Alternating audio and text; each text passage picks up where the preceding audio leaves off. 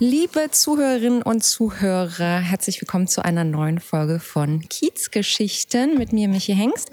Und ähm, mein heutiger Gast ist der liebe Murat, der seit über zehn Jahren auf der Weserstraße im schönen Reuterkiez einen Späti betreibt. Murat, herzlich willkommen.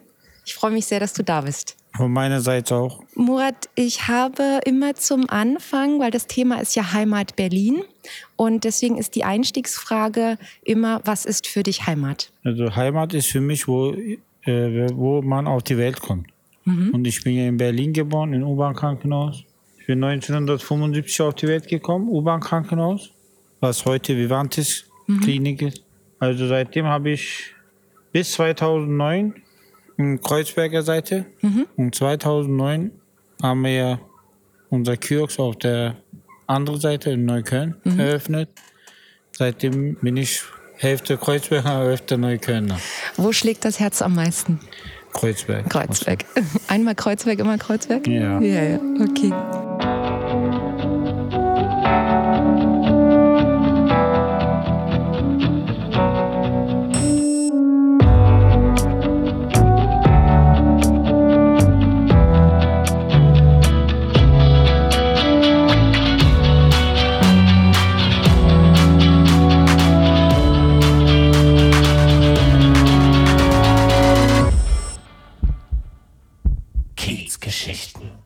Michi Hengst.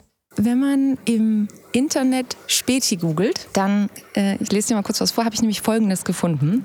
Der Spätkauf ist fester Bestandteil der Berliner Kiezkultur. Er ist Supermarkt, Treffpunkt, Internetcafé, Bäckerei, Drogerie, Lottostelle, Poststelle und Schenke in einem. Und das nicht nur nach Feierabend, sondern auch an Ferientagen und am Wochenende und vor allem zu jeder Tag- und Nachtzeit. Stimmst du dem zu? Ganz genau richtig. Ja? Ich stimme auch zu. Was, ähm, wenn wir da hier von der, äh, dem Späti als Berliner Kiezkultur sprechen, was ist denn für dich oder was macht denn für dich Späti-Kultur aus? Späti-Kultur gibt es ja seit Ewigkeit. Mhm.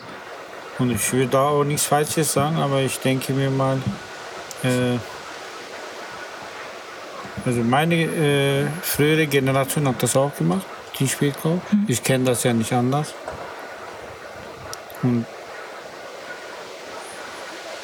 es wird ja auch so angesehen als Kultur, mhm. aber Ordnungsamt sieht das nicht so. Wir haben ja Probleme seit circa fünf Jahren extrem mit Ordnungsamt okay. wegen Feiertage ah, okay. und Sonntagsgeschichten dürfen die Spätis nicht aufhaben. Das war aber in der Vergangenheit war das so, ne? Nein, ist immer noch so. Hm? Nee, ich meine, in der Vergangenheit durftet ihr auch Ohne eben sonntags. Problem. Genau, ja. da gab es niemals ein Problem oder sonst was. Da habe ich aus den Medien so ge äh, gehört oder besser gesagt gelesen, dass da irgendein Typ aus Prenzlauer Berg oder Mitte mhm. sich wegen Kirchtage irgendwie beschwert hat. Ah, okay. Und dass er durch Gericht diesen Urteil zurecht bekommen hat. Aber komisch ist halt mit den Gesetzen, dass es äh, Nordneukölln extrem betroffen ist. Die lassen uns überhaupt nicht ruhen. Sonntags, Feiertage, die patrouillieren jeden Tag. Okay. Auch wenn man am Samstag ab 12 Uhr kommt der Sonntag, mhm. da sind die auch präsent. Also in der Nacht kommen die, ja. kommt das Ordnungsamt. Ach, krass. Ab Samstag, ab 12 Uhr wird der Sonntag. Der Sonntag, ja, ja. Und dann sind die gleich vor Ort. Und dann müsst ihr eigentlich schon direkt zumachen. Wir haben ja schon mehrmals Anzeige bekommen. Okay. Nicht nur wir, halt im Nordneukölln, aber andere Bezirke komischerweise können die arbeiten ohne Probleme. Ja, Kreuzberg ist damit überhaupt nicht betroffen. Die können Lust und Laune aufhaben. Mhm. Andere Bezirke auch. Wo ich, wobei ich gehört habe, dass auch in Boxhagener Straße, da Friedrichshain? Friedrichshain, da auch so ein bisschen Theater machen, aber nicht wie bei uns. Mhm, okay, okay. Und du sagst, seit so fünf Jahren ist das, ist ja, das seit verstärkt? Fünf Jahren. Mhm. Dann haben wir so einen e.V. gegründet, Späti e.V. Mit vielen Inhaber von Läden haben wir so eine e.V. gegründet mit Rechtsanwalt. Mhm. Und der hat, der hat halt versucht, dass wir irgendwie Sonntags und Feiertage aufmachen können, aber kam man nie richtig durch. Und äh, jetzt mittlerweile haben die herausgefunden, dass äh, Touristenbedarf Artikel verkaufen können. Bestimmte Artikel muss man abdecken und ab 13 Uhr bis 19 Uhr in den Zeitraum, wenn du diesen Touristenbedarf verkaufst, dass du in dieser Zeit aufmachen kannst, ohne sofort verzehrbare Mittel. Also keine Pizza verkauft, keine andere Sachen, kein Nudeln oder sonst was. Bier, komischerweise darfst du kleine Weine verkaufen, große nicht. Das heißt also, es kam ähm, vor fünf Jahren, sagst du ungefähr, dieses Sonntagsverkaufsverbot.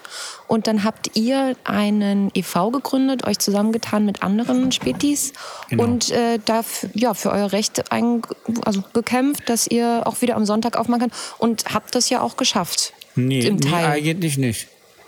Weil das ist immer noch Verlust für viele Leute. Viele Leute äh, haben ja auch dicht gemacht, verkauft. Äh, Sonntags ist für einen Spätkauf sehr wichtigen Tag für die Einnahmen. Na klar, weil kein Supermarkt offen Genau. ist, der eure Konkurrenz ist natürlich. Und, und äh, hohe Gewinne erzielt man nur am Sonntag, weil bestimmte Warenprodukte wird am Sonntag verkauft am meisten. Was denn zum Beispiel? Milch, Ah. Wein, Ja. Brot, Eier. Okay, weil die Leute dann Son. Sonntag aufwachen und denken, Genau. Mist, mein Kühlschrank Hat- ist leer. Ja, hat was vergessen, Käse, Brot.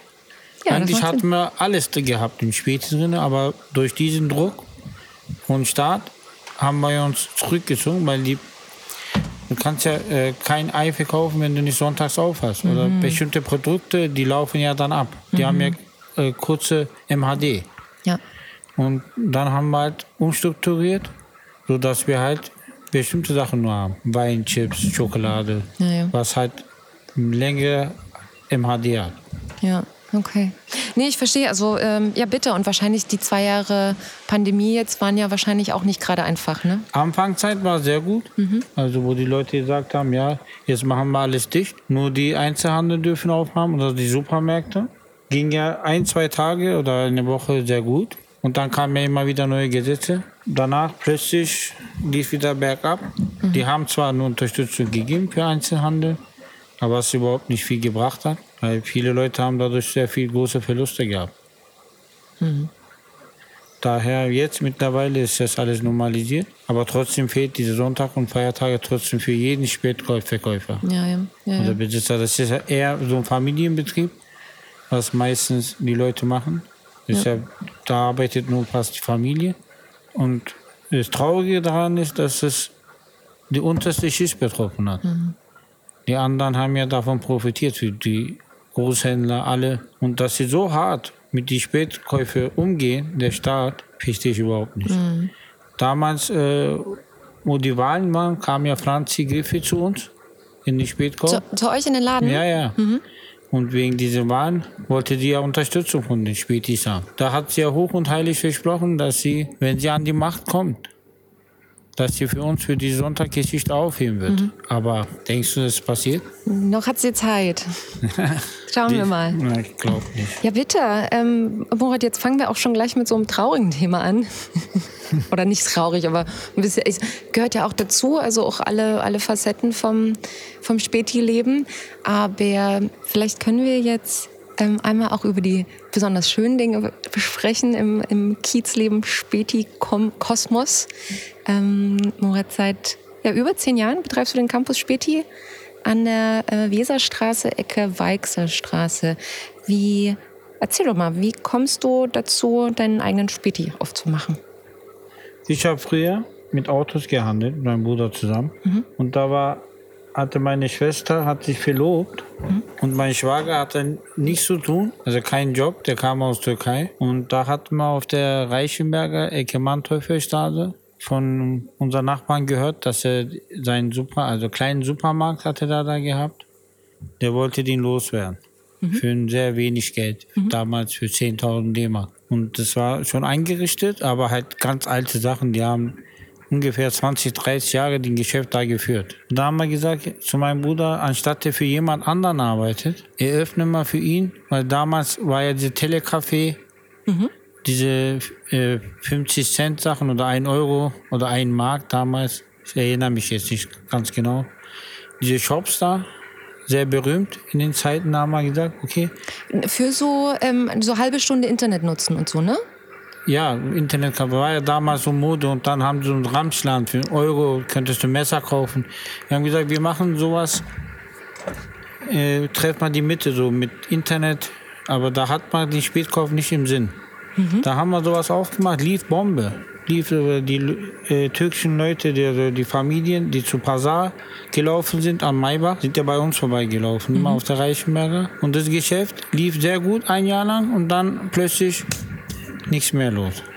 Und dann haben wir gesagt, okay, was machen wir? Wir drehen das um, wir machen Spätkauf drauf. Mhm. Und da haben wir unseren Schwager damals ein bisschen unterstützt. Haben wir so Partys gegeben Wochenende. Also wir wussten auch selber nicht, war unser erstes Geschäft damals. Und da haben wir gesagt, okay, wir machen das. Die Leute haben uns gemocht. Und dann haben wir gesagt, okay, wir hören mit dem Autogeschäft auf. Und dann hat uns unser Kunde von diesem Spätkauf, wo mein Schwager drin war, hat uns gesagt, die Weser ist am Kommen, Jungs. Mhm. Dann habe ich gesagt, okay, was, äh, was willst du damit meinen? Er meinte, da gibt es jemand, der verkauft äh, eine Kneipe an der Ecke Weser, Ecke Weichsel. Und dann haben wir gesagt, okay, wir schauen uns das an, wie der Geschäft ist. Und dann kam er dahin und da war halt so ein deutsches Ehepaar.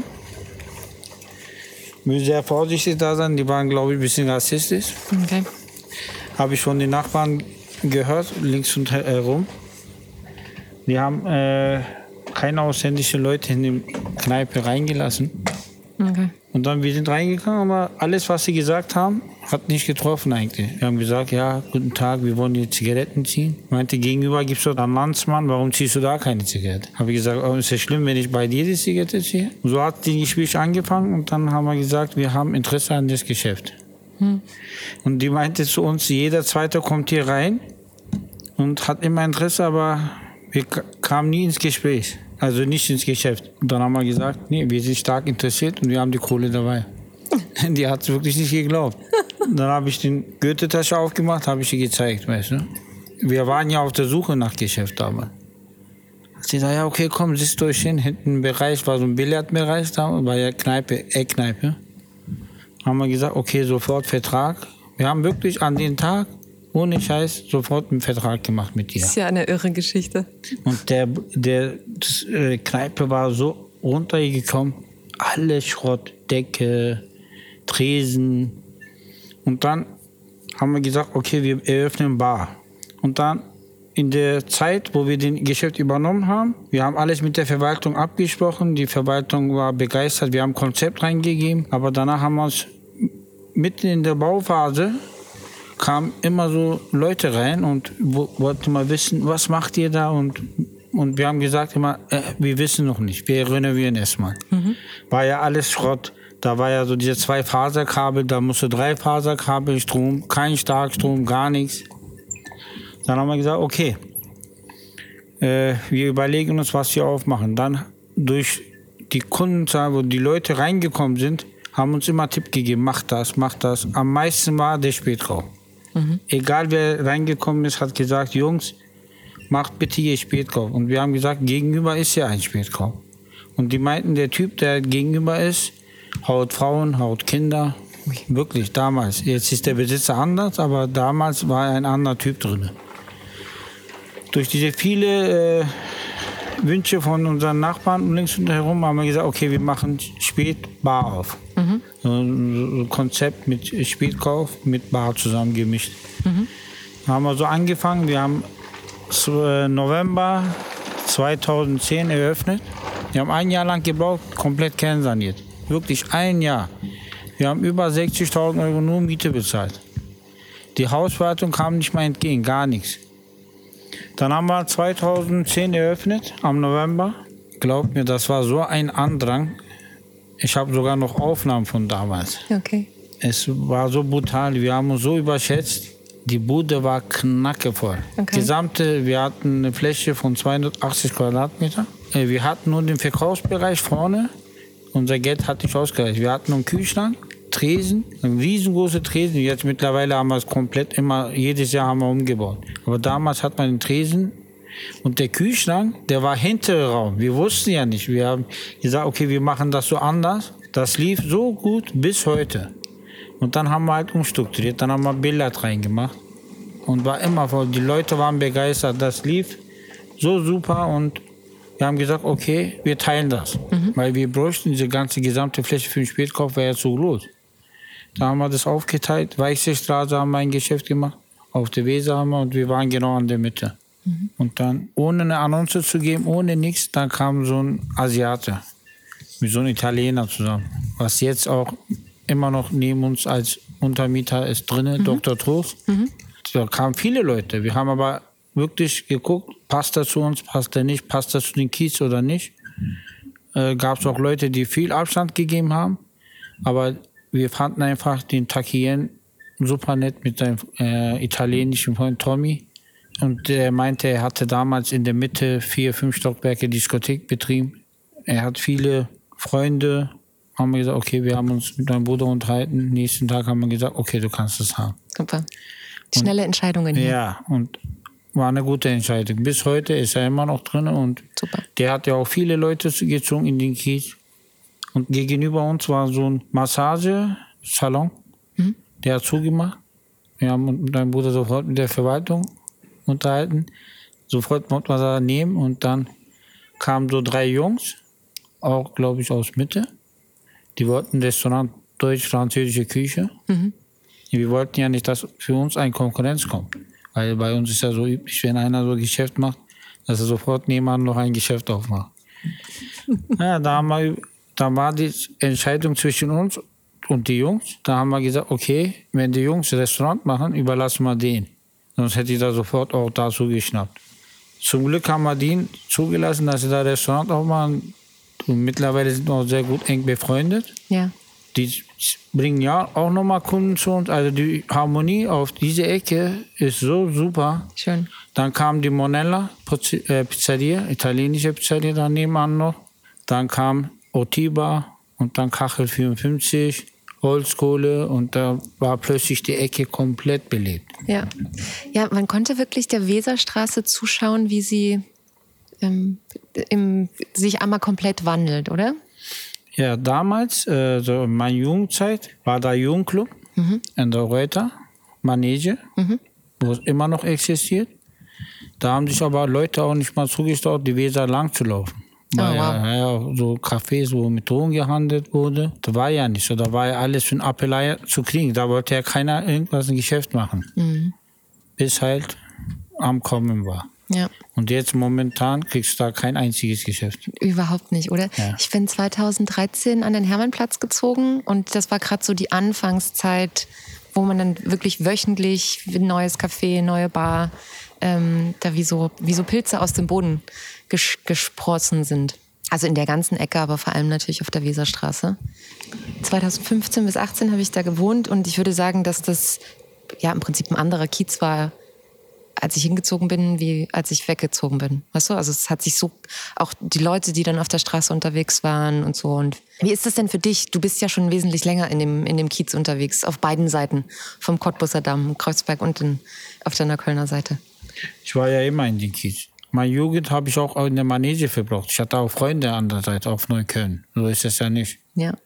Da gibt es einen Hakan Akkusch, ist ein guter Freund von mir. Der hat auch auf der Weser hinten Rosecker Spätkauf. Auf der Sonnenallee hat er Spätkauf und Bäckerei. Ja, und ich hatte ja Kontakt mit ihm und der war ja damals, hatten Kreuzberger Jugendliche auch so Banden, 36 Boys. Und dann auf der Neuköllner Seite war die Reuter Boys. Okay. Und da, durch diesen Streit habe ich ja damals Hakan kennengelernt. Und so war die äh, Freundschaft sehr eng. Deswegen war ich auch immer auf der Neuköllner Seite, war ja Katzensprung. Deswegen habe ich nie meinen Ort gewechselt. Und damals, in unserer Zeit, in den 90er, Parkplätze waren frei. Keiner wollte da wohnen auf der Weser. Da könntest du für 100.000 D-Mark gesamte Mehrfamilienhaus kaufen. Und mein äh, Onkel hat ja auf der Tellstraße gewohnt damals, ist an der Ecke Weser. Da war nichts los. Wirklich ab, absolut nichts los.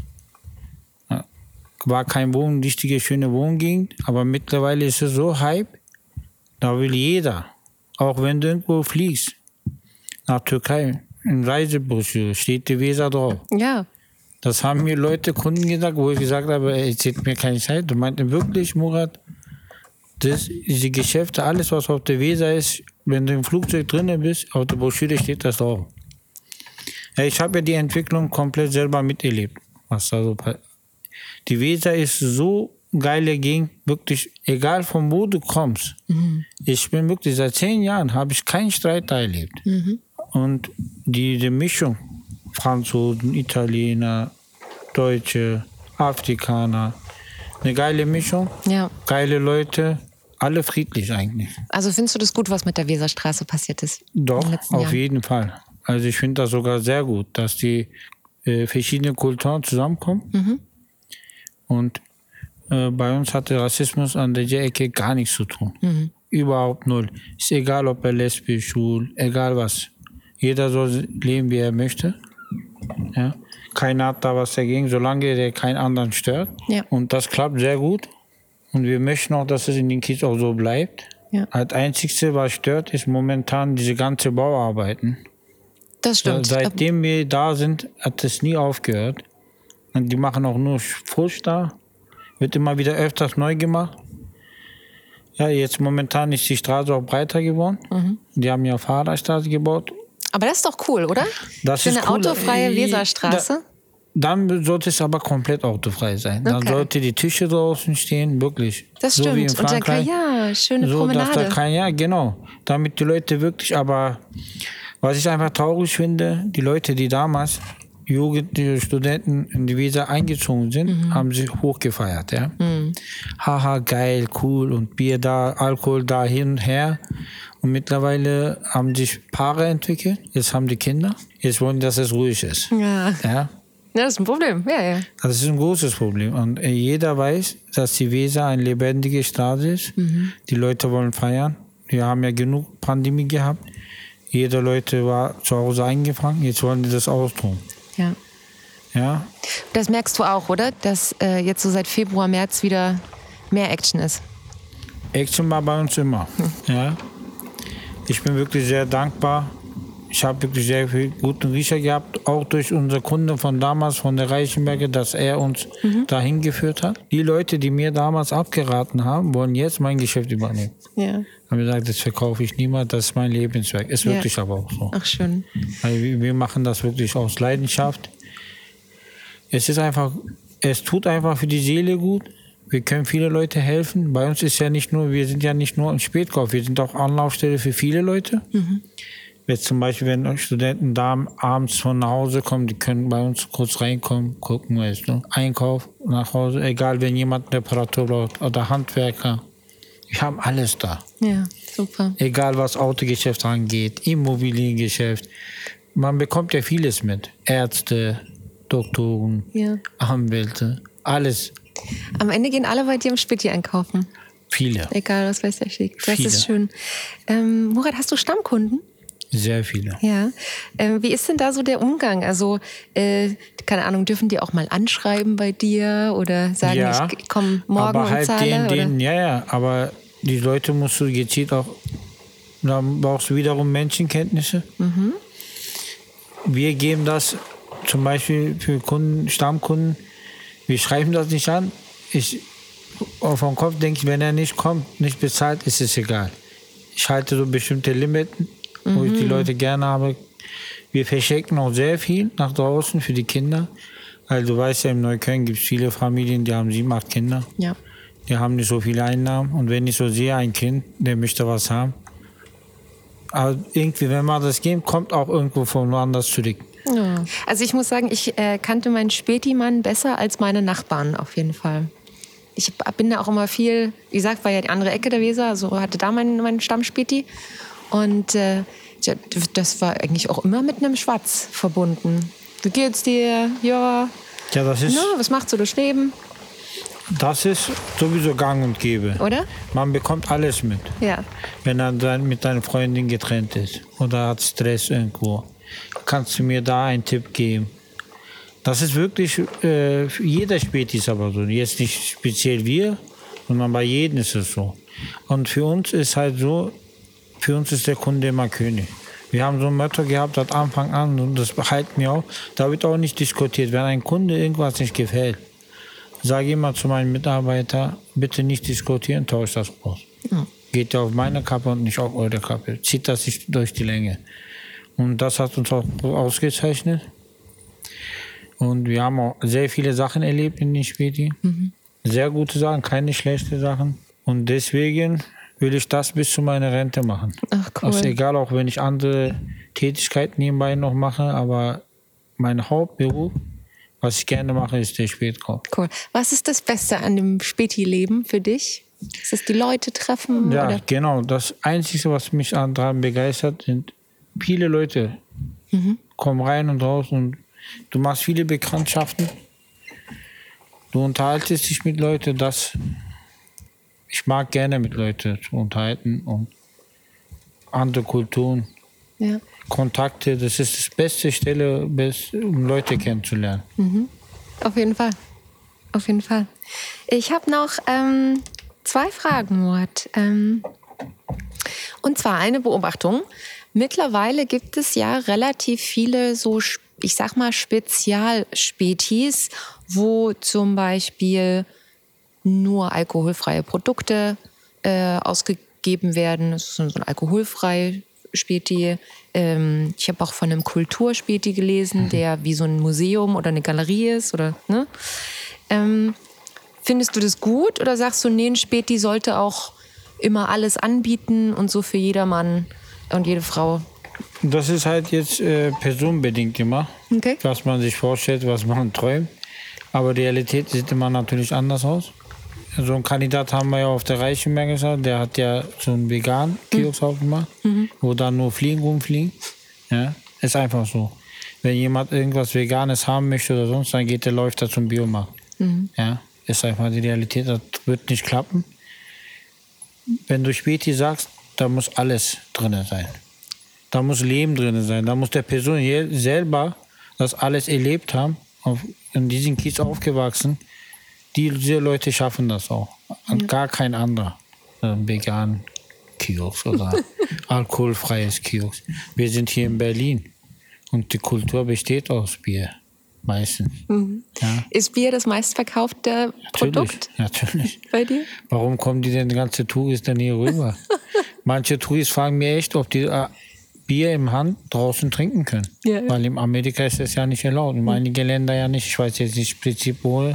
Amerika weiß ich, dass du auf der Straße nicht trinken kann. Mhm. Die trinken ja aus äh, Tüten drin. Und da hat man ja nicht, ich sehe es ja diese Hip-Hop-Filme aus Amerika.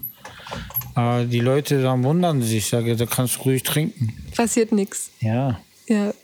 Und dann gucken sie dich mit großen Augen an. Genau, also, also, also Berlin verbinde ich immer mit dieser Bierkultur. Ja, im Späti ein Bierchen kaufen und davor rumhängen. Ja, genau. genau, genau. Ist egal, da kommen auch Multimillionäre da und sitzen gerne.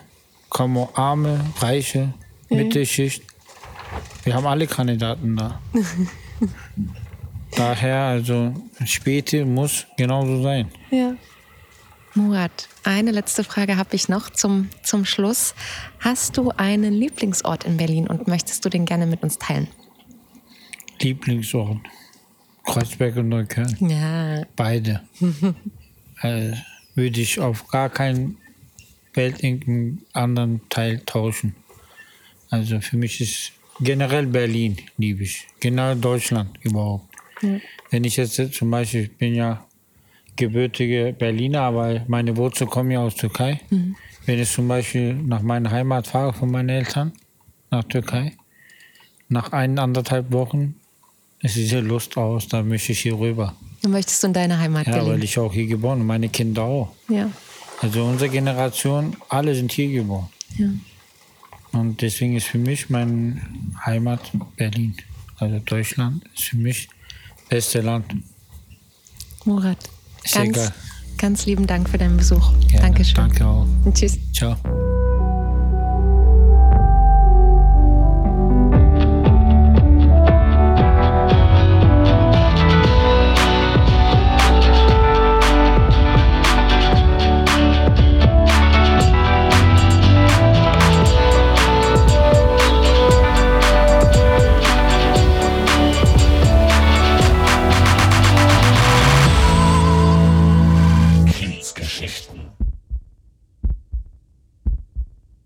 Geschichten ist eine Zusammenarbeit von Alexander Prediko und Michael Hengst.